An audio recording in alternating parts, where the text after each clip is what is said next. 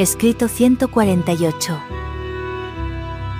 Formación de los evangelistas en Bethsaida.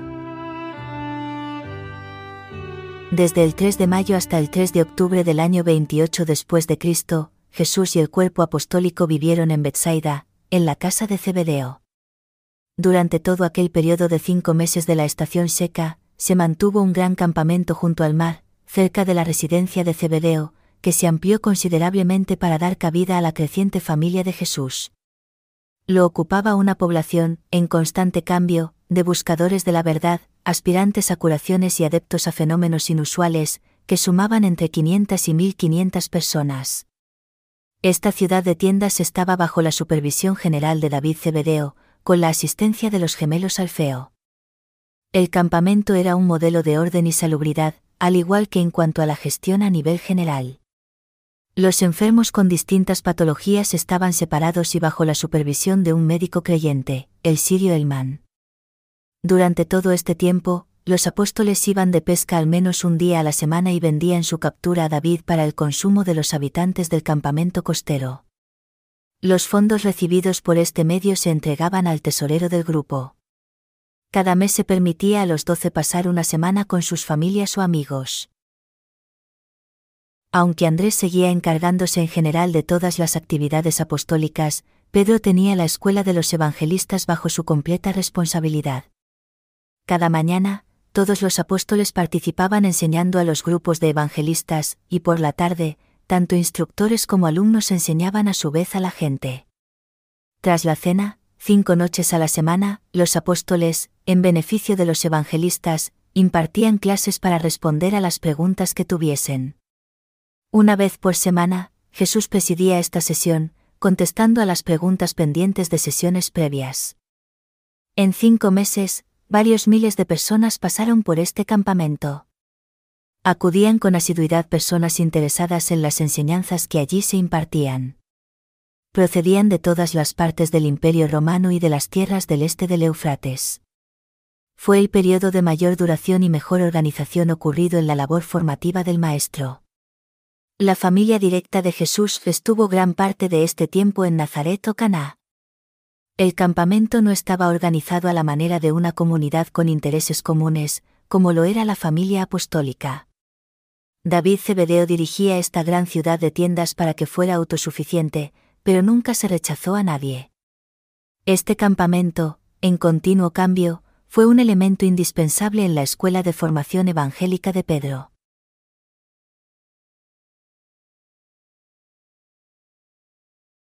1.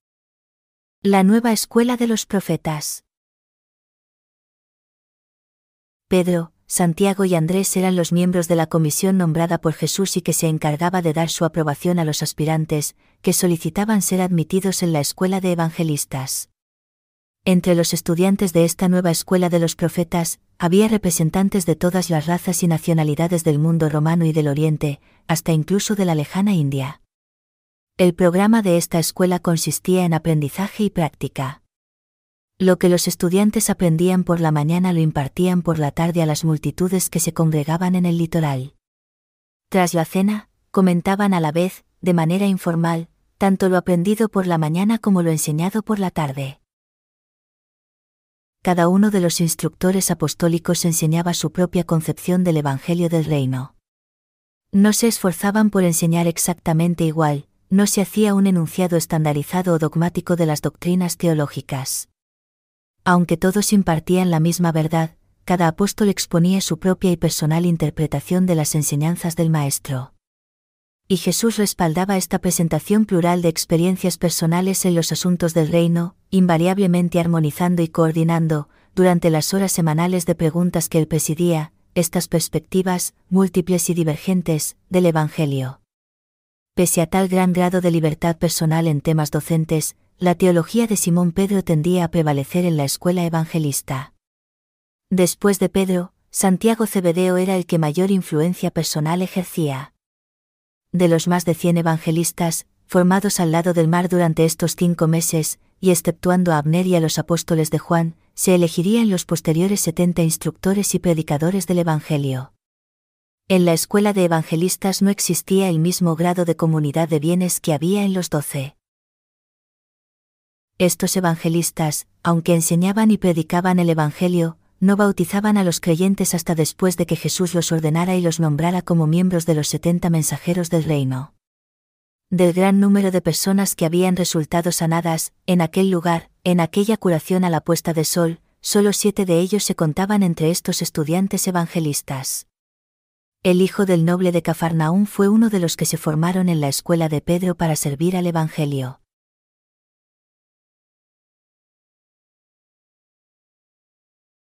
—2.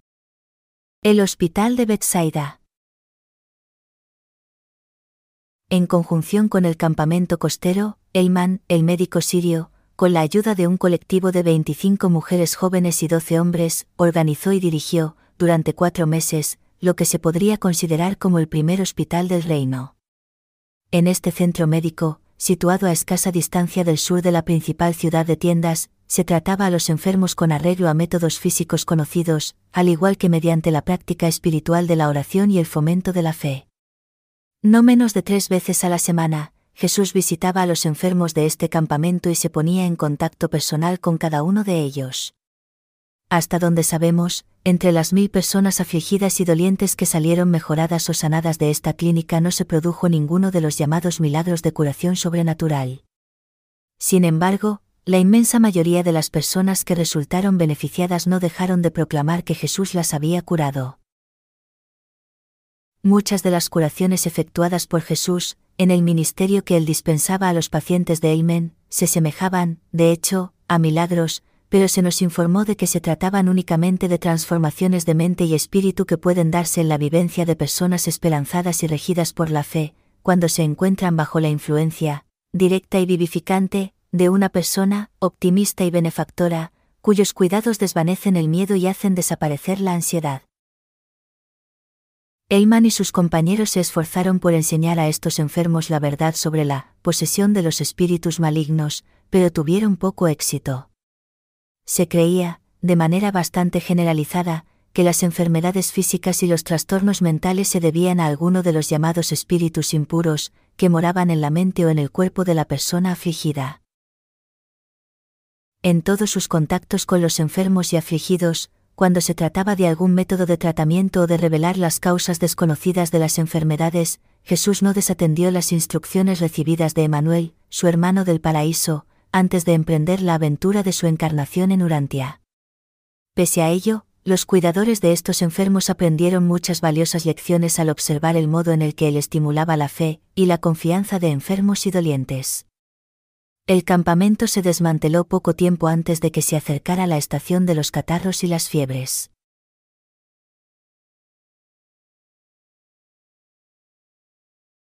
—3. Los asuntos del Padre. Durante todo este periodo, Jesús celebró servicios públicos en el campamento menos de una docena de veces y solo una vez habló en la sinagoga de Cafarnaúm, en ocasión del segundo sabbat, antes de partir con los evangelistas recién formados en su segundo viaje público de predicación por Galilea. Desde su bautismo, el Maestro nunca había tenido tanto tiempo para él mismo, como durante este periodo de formación de los evangelistas en el campamento de Bethsaida. Siempre que alguno de los apóstoles se aventuraba a preguntarle a Jesús por qué se ausentaba tanto de ellos, él, de forma invariable, contestaba que estaba en los asuntos del Padre. Durante estos periodos de ausencia, solo dos apóstoles lo acompañaban. Jesús había liberado temporalmente a Pedro, Santiago y Juan del cometido como acompañantes personales suyos, para que pudieran también participar en la labor de formación de los nuevos aspirantes a evangelistas, cuyo número ascendía a más de cien. Cuando el maestro deseaba ir a las colinas para ocuparse de los asuntos de su padre, llamaba para que lo acompañaran a los dos apóstoles que se encontrasen libres de tareas.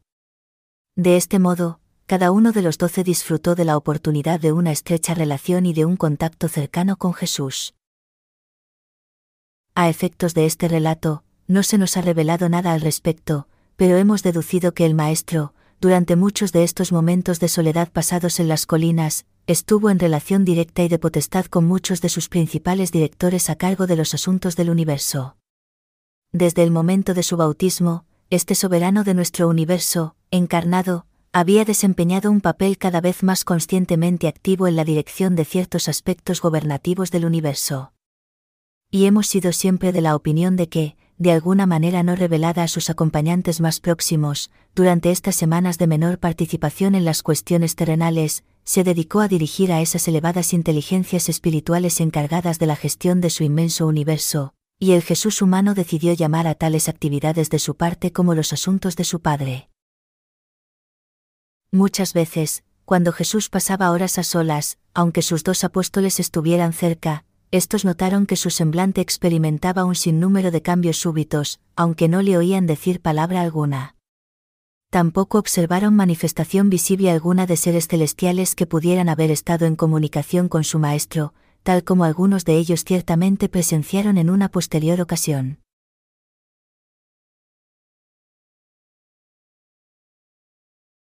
¡4! El mal, el pecado y la iniquidad. Dos días a la semana por la noche, en un rincón apartado y recubierto del jardín de Cebedeo, Jesús acostumbraba a tener conversaciones particulares con aquellas personas que deseaban charlar con él.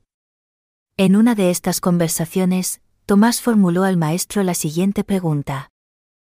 ¿Por qué es necesario nacer del Espíritu para entrar al reino? Es que se necesita volver a nacer para poder librarse de las garras del diablo. Maestro, ¿qué es el mal? Al oír estas preguntas, Jesús dijo a Tomás, No cometas el error de confundir el mal con el diablo, más propiamente llamado el inicuo.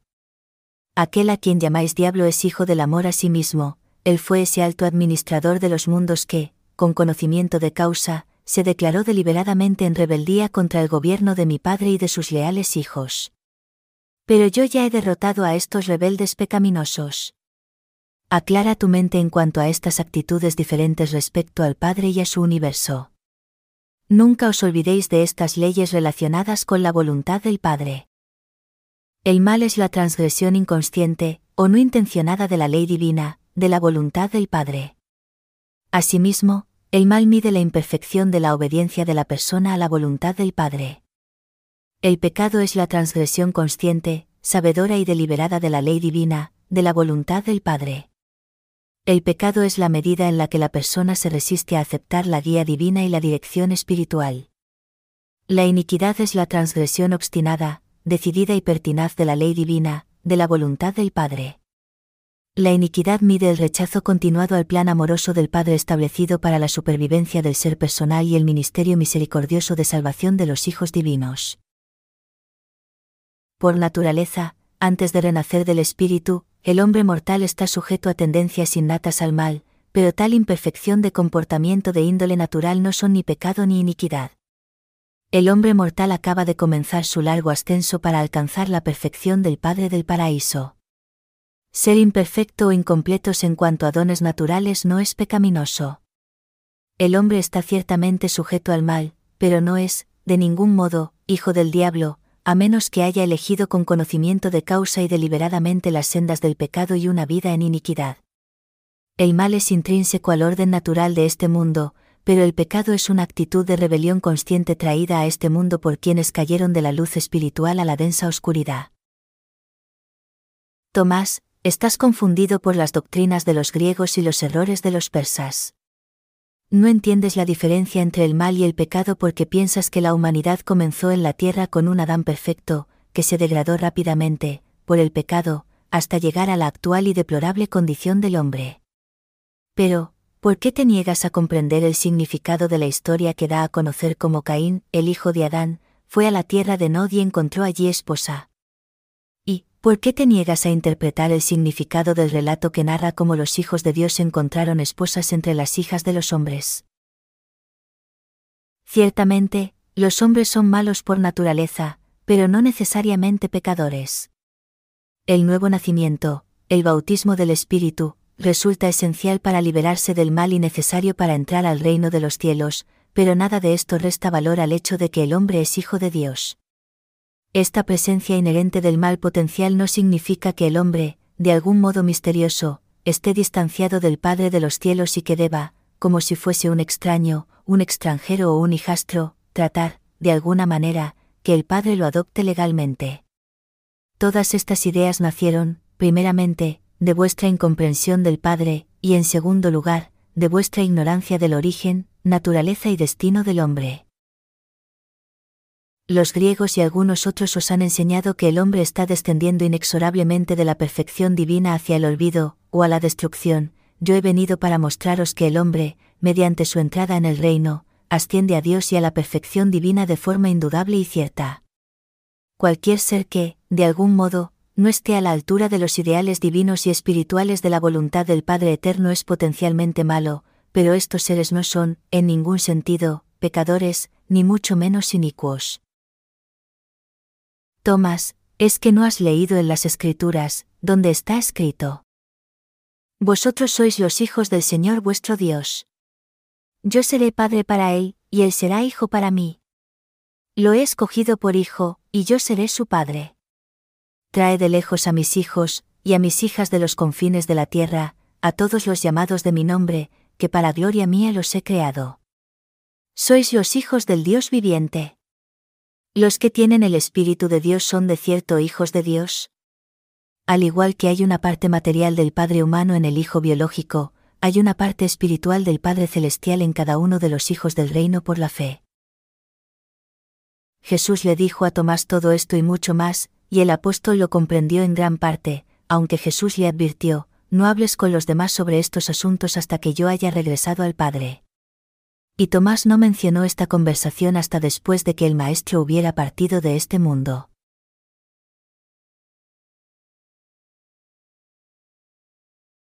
—5. El propósito de la aflicción. En otra de estas conversaciones privadas en el jardín, Natanael le preguntó a Jesús, Maestro, aunque empiezo a comprender por qué te niegas a obrar curaciones de forma indiscriminada, todavía me desconcierta porque el Padre amoroso de los cielos permite que tantos hijos suyos de la tierra padezcan tantas aflicciones. El Maestro respondió a Natanael, diciendo, Natanael, tú y muchos otros os sentís perplejos porque no comprendéis cómo la pecaminosa osadía de algunos traidores que se rebelaron contra la voluntad del Padre, ha podido perturbar tantas veces el orden natural de este mundo. Y yo he llegado para empezar a poner orden en estas cosas. Pero se precisarán muchas eras para devolver esta parte del universo a su senda anterior y liberar, pues, a los hijos del hombre de la carga añadida del pecado y la rebelión. Solo se necesita la presencia del mal como prueba suficiente para que el hombre avance, no es esencial que, para su supervivencia, experimente las consecuencias del pecado. Pero, hijo mío, debes saber que el Padre no aflige a sus hijos intencionadamente. El hombre acarrea sobre sí mismo una innecesaria aflicción fruto de su insistente rechazo a caminar por los mejores senderos de la voluntad divina. La aflicción existe potencialmente en el mal, pero gran parte de ésta se ha debido al pecado y la iniquidad. En este mundo han ocurrido muchos hechos inusuales, y no es raro que el hombre reflexione y se preocupe ante la visión del sufrimiento y la aflicción. Pero puedes estar seguro de algo, el Padre no envía arbitrariamente la aflicción como castigo por la maldad. Las imperfecciones y los impedimentos del mal son inherentes, las repercusiones del pecado son inevitables, las devastadoras consecuencias de la iniquidad son inexorables el hombre no debe culpar a Dios por esas aflicciones que son el resultado natural de la vida que él elige vivir, tampoco debe lamentarse por esas experiencias que son parte de la vida tal como se vive en este mundo. Es la voluntad del Padre que el hombre mortal trabaje con perseverancia y constancia hacia la mejora de su condición en la tierra. Su dedicación inteligente a este propósito hará que el hombre venza en buena parte su miseria en la tierra. Natanael, nuestra misión consiste en ayudar a los hombres a solucionar sus problemas espirituales, y de este modo, avivar sus mentes a fin de que se encuentren mejor preparados e inspirados para resolver sus numerosas dificultades materiales. Sé de tu confusión porque has leído las escrituras. Con excesiva frecuencia se ha tendido predominantemente a responsabilizar a Dios por todo lo que el hombre, en su ignorancia, es incapaz de comprender. El Padre no es responsable, personalmente, de todo lo que no podéis entender. No dudes del amor del Padre porque transgrediste de forma inocente o deliberada alguna de sus sabias y justas leyes y puedas estar sufriendo las consecuencias. Pero, Natanael, hay mucho en las escrituras que te hubiese servido de instrucción si la hubieras leído con criterio, es que no recuerdas lo que está escrito. No menosprecies, hijo mío, el castigo del Señor, no te canses de que Él te corrija, porque el Señor al que ama castiga como el Padre al Hijo a quien quiere. El Señor no se complace en afligir a los hijos de los hombres. Antes que fuera yo afligido, descarriado andaba, pero ahora guardo tu ley. La aflicción me fue buena para que yo pudiera así aprender los estatutos divinos. Conozco tus angustias. El eterno Dios es tu refugio y sus brazos eternos son tu apoyo. El Señor es también refugio del oprimido, un cobijo para el tiempo de angustia. El Señor lo sostendrá en el lecho del dolor, el Señor no se olvidará del enfermo. Como el Padre se compadece de los hijos, se compadece el Señor de los que lo temen, porque Él conoce vuestra condición, se acuerda de que sois polvo. Él sana a los quebrantados de corazón y venda sus heridas. Él es esperanza para el pobre, fortaleza para el necesitado en su aflicción, refugio contra la tormenta, y sombra contra el calor sofocante. Él da esfuerzo al cansado y acrecienta las fuerzas al que no tiene ningunas. No quebrará la caña cascada ni apagará el pábilo que se extingue. Cuando pases por las aguas de la aflicción, yo estaré contigo, y cuando los ríos de la adversidad te aneguen, no te dejaré. Me ha enviado a vendar a los quebrantados de corazón, a publicar libertad a los cautivos y a consolar a todos los que están de luto. ¿Hay corrección en el sufrimiento? ¿La aflicción no sale del polvo?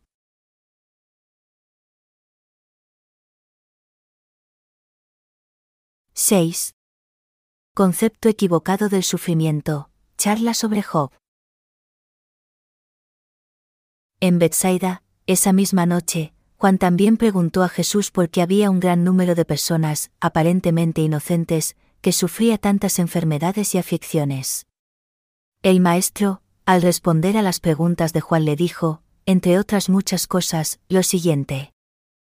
Hijo mío, no comprendes el significado de la adversidad ni la misión del sufrimiento, es que no has leído en las escrituras esa obra maestra de la literatura semita, la historia sobre las aflicciones de Job?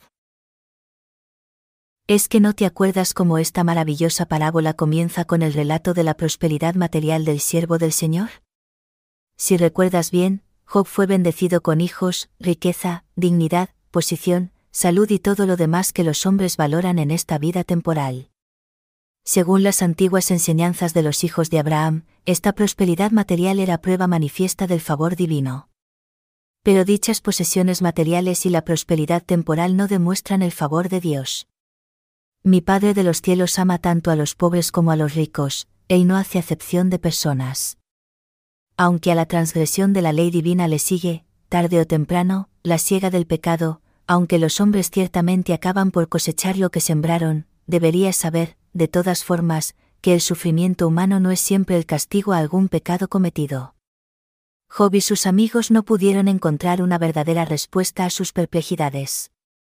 Y a la luz que ahora disfrutas, nunca te creerías que Satanás o Dios actuarían de la forma que se dice en esta singular parábola. Aunque Job, a través del sufrimiento, no pudo dilucidar sus problemas intelectuales ni resolver sus dificultades filosóficas, sí logró grandes victorias, e incluso ante el desmoronamiento de sus defensas teológicas, ascendió a esas alturas espirituales en las que él pudo expresar con sinceridad, yo me aborrezco, entonces, se le concedió la salvación mediante una visión de Dios.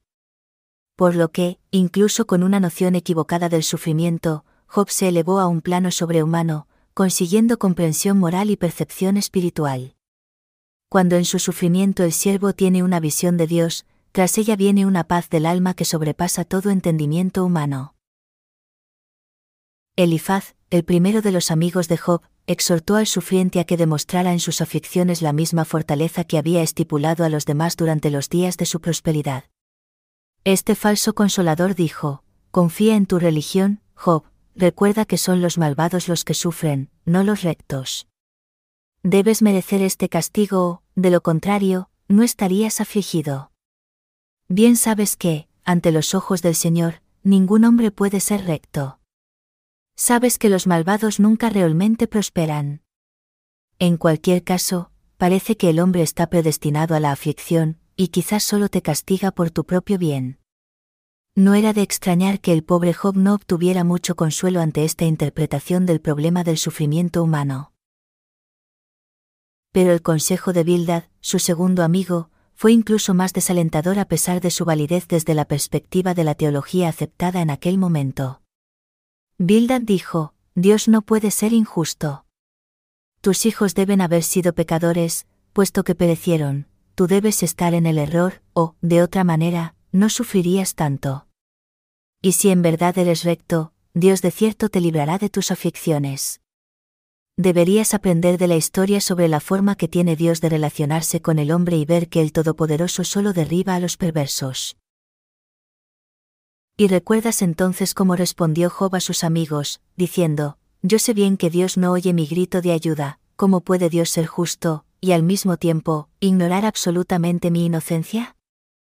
Estoy aprendiendo que no hallo satisfacción si clamo al Todopoderoso, ¿es que no percibís que Dios tolera que los perversos persigan a los buenos? Y siendo el hombre tan débil, ¿qué posibilidades tiene de que un Dios omnipotente lo tenga en consideración? Dios me ha hecho como soy, y cuando Él se torna, pues, contra mí, estoy indefenso. ¿Y es que me ha creado Dios solamente para sufrir desdichas? ¿Y quién puede cuestionar la actitud de Job a la luz del consejo de sus amigos y de las ideas erróneas sobre Dios que ocupaban su propia mente? ¿Es que no ves que Job ansiaba un Dios humano, que anhelaba comunicarse con un ser divino que conociera la condición mortal del hombre y que entendiera que el justo, a menudo, debe sufrir, siendo inocente, como parte de esta primera vida en su largo ascenso al paraíso? Es por lo que el Hijo del Hombre ha venido del Padre, para vivir una vida en la carne y ser capaz de confortar y socorrer a aquellos que serán llamados en adelante a soportar las aflicciones de Job. Zofar, el tercer amigo de Job, pronunció, luego, palabras aún menos consoladoras cuando afirmó. Es una insensatez declarar que eres recto, viéndote, así, afligido. Pero reconozco que los caminos de Dios son imposibles de comprender. Quizás haya en tus desdichas algún recóndito propósito. Y cuando terminó de escuchar a sus tres amigos, Job clamó directamente a Dios para que le ayudara alegando el hecho de que, el hombre, nacido de mujer, es corto de días y de muchos sinsabores. Entonces comenzó la segunda conversación con sus amigos. Elifaz se volvió más estricto, acusador y sarcástico. Bilbad se indignó por el menosprecio de Job hacia sus amigos. Zofar reiteró su pesimista consejo. Job, para entonces, se había disgustado con sus amigos y clamó de nuevo a Dios, apelando ahora a un Dios justo frente al Dios de la injusticia enunciado en la filosofía de sus amigos e incluso valoradas desde su propia actitud religiosa. Después, Job buscó refugio en el consuelo de una vida futura, en la que las inequidades de la existencia mortal pudieran rectificarse con mayor justicia. El hecho de no lograr recibir ayuda de parte del hombre lo lleva a Dios. Luego, se entabla una gran lucha en su corazón entre la fe y las dudas. Finalmente, el humano, en su sufrimiento, comienza a ver la luz de la vida, su alma torturada asciende a las nuevas alturas de la esperanza y la valentía, puede que sufra e incluso que muera, pero su alma, iluminada, lanza ahora el grito de triunfo, mi defensor vive. Job tenía toda la razón cuando puso en cuestión la doctrina de que Dios aflige a los hijos con el fin de castigar a sus padres.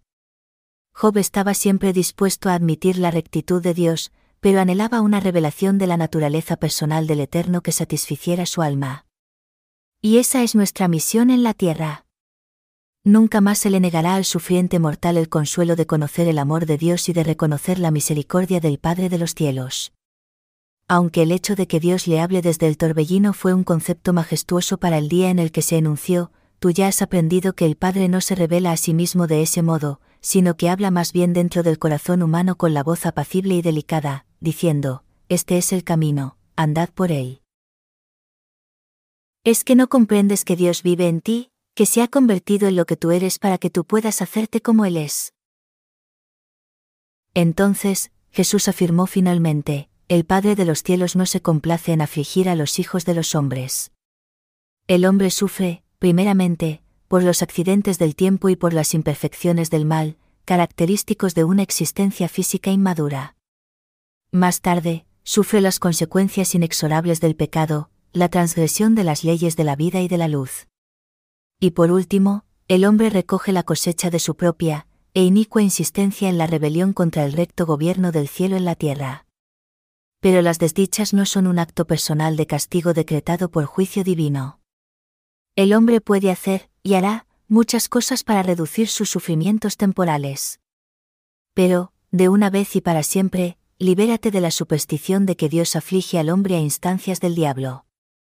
Estudia el libro de Job y descubrirás cuántas ideas equivocadas sobre Dios pueden incluso los hombres buenos albergar honradamente, y a continuación, constata como Job, en su dolorosa aflicción, halló al Dios del consuelo y de la salvación, pese a estas erróneas enseñanzas. Al final, su fe traspasó las nubes del sufrimiento para percibir la luz de la vida que se derramaba desde el Padre como misericordia sanadora y sempiterna rectitud. En su corazón, Juan meditó estas palabras muchos días. Tras esta conversación, mantenida con el maestro en el jardín, su vida restante sufriría un importante cambio, y con posterioridad, Juan influiría mucho en los otros apóstoles para que cambiaran sus perspectivas respecto a la fuente, naturaleza y propósito de las aflicciones humanas corrientes. Pero Juan nunca mencionó esta conversación hasta después de que el maestro partiera.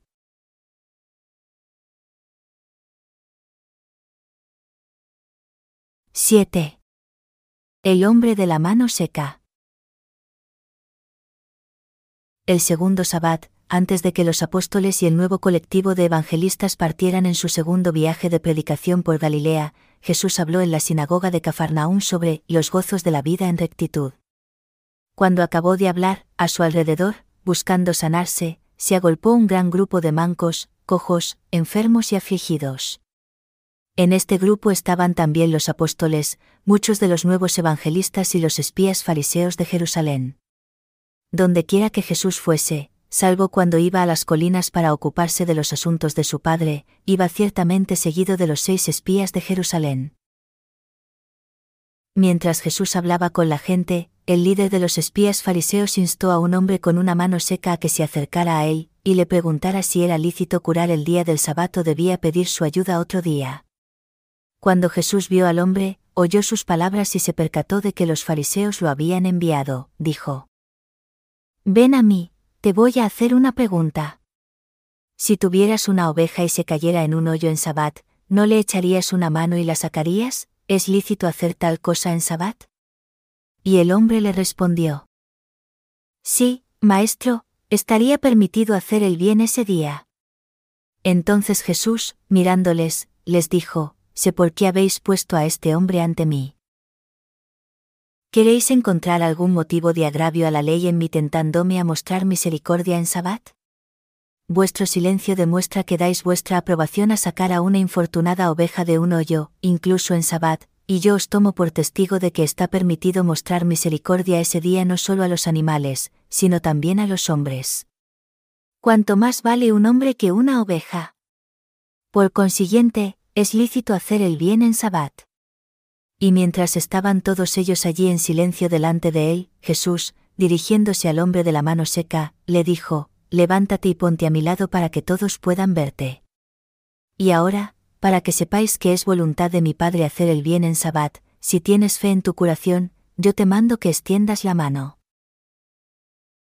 Y al extender el hombre la mano, le fue restaurada sana la gente empezó a volverse en contra de los fariseos, pero Jesús les ordenó que se calmaran, diciendo, Acabo de deciros que es lícito hacer el bien en Sabbat, salvar una vida, pero no que hagáis daño ni que os dejéis arrebatar por el deseo de matar.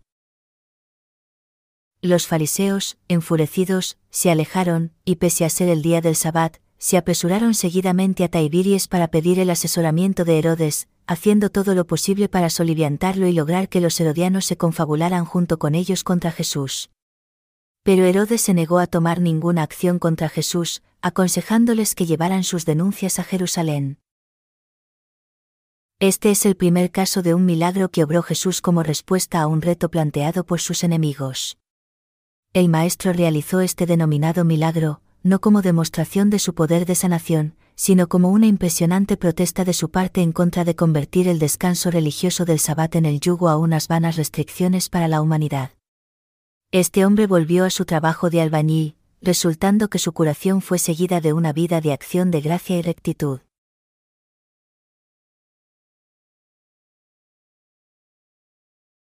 ¡8! Su última semana en Bethsaida.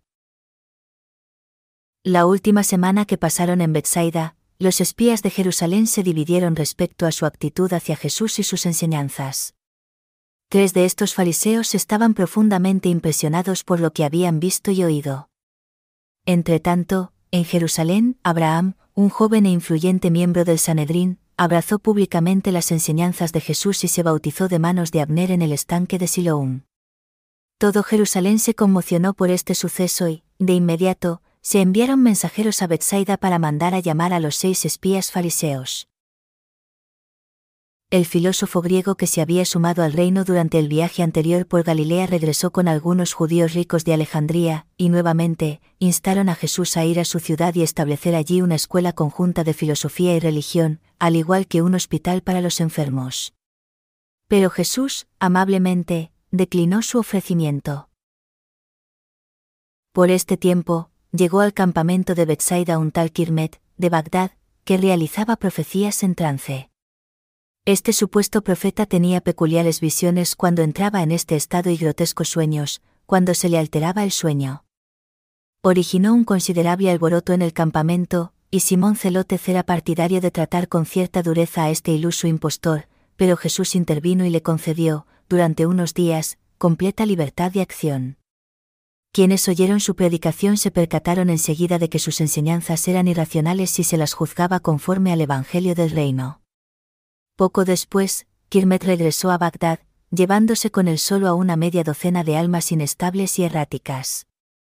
Pero antes de que Jesús intercediera por el profeta de Bagdad, David Cebedeo, asistido por una autodesignada comisión, llevó a Kirmet al lago, y tras sumergirlo repetidamente en el agua, le habían aconsejado que se marchara de allí, que organizara y levantara su propio campamento. Ese mismo día, Bet Marion, una mujer fenicia, entró en tal fanatismo que perdió la cabeza, y tras casi ahogarse al tratar de caminar sobre el agua, sus amigos la persuadieron para que se fuera de allí. Abraham el fariseo, el nuevo converso de Jerusalén, dio todos sus bienes materiales terrenales al tesoro apostólico, y su contribución ayudó sobremanera a que los cien evangelistas, recién formados, pudiesen partir de inmediato. Andrés ya había anunciado el cierre del campamento, y todos se prepararon ya fuese para volver a sus casas o seguir a los evangelistas al interior de Galilea.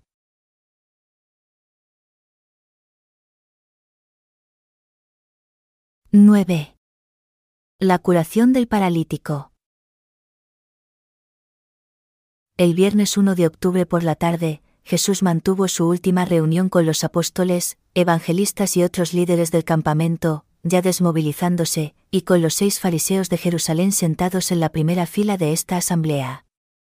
Fue allí, en la espaciosa habitación delantera de la casa de Cebedeo, ampliada por motivo de espacio, donde tuvo lugar uno de los más extraños y excepcionales episodios de toda la vida de Jesús en la tierra. En ese momento, el Maestro estaba de pie hablando en esta gran habitación, construida para acoger estas reuniones durante la temporada de lluvias. La casa estaba enteramente rodeada por una enorme multitud, que agudizaba sus oídos para lograr entender algunas partes del discurso de Jesús. Mientras la casa estaba, pues, atestada de gente y rodeada por completo de personas ansiosas por oír a Jesús, desde Cafarnaum, en una pequeña camilla, trajeron, a un hombre afligido, durante largo tiempo, de parálisis. Este paralítico había oído que Jesús estaba a punto de dejar Bethsaida, y tras haber hablado con Aarón, el albañil que había resultado recientemente sanado, decidió que lo trasladasen hasta su presencia para poder curarse. Sus amigos que lo habían llevado hasta allí trataron de acceder a la casa de Cebedeo tanto por la puerta delantera como por la trasera, pero había demasiada gente agolpada. No obstante, el paralítico no se dio por vencido y mandó a sus amigos a por unas escaleras por las que lo subieron al tejado de la habitación en la que Jesús estaba hablando, y después de desprender las tejas, bajaron al enfermo en la camilla con cuerdas hasta colocarlo en el suelo justo delante del Maestro. Cuando Jesús vio lo que habían hecho, paró de hablar, a la vez que todos los que estaban con él, se quedaron maravillados por la tenacidad de este enfermo y de sus acompañantes. El paralítico dijo, Maestro, no deseo interrumpir tus enseñanzas, pero estoy determinado a que se me restaure la salud. Yo no soy como aquellos que se curaron y al instante se olvidaron de tus enseñanzas. Quisiera curarme para poder servir en el reino de los cielos. Entonces, a pesar de que este hombre había traído sobre él la aflicción por su propia malgastada vida, Jesús, al ver su fe, le dijo, Hijo, no temas, tus pecados te son perdonados. Tu fe te salvará.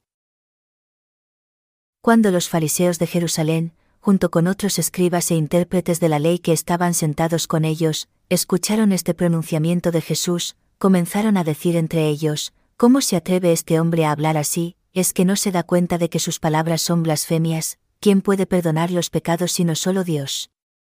Jesús, conociendo en espíritu sus pensamientos y lo que comentaban entre sí, les habló diciéndoles, ¿Qué pensáis en vuestros corazones? ¿Quiénes sois vosotros para juzgarme? ¿Qué es más fácil, decir a este paralítico, tus pecados te son perdonados, o decir, levántate, toma tu camilla y anda.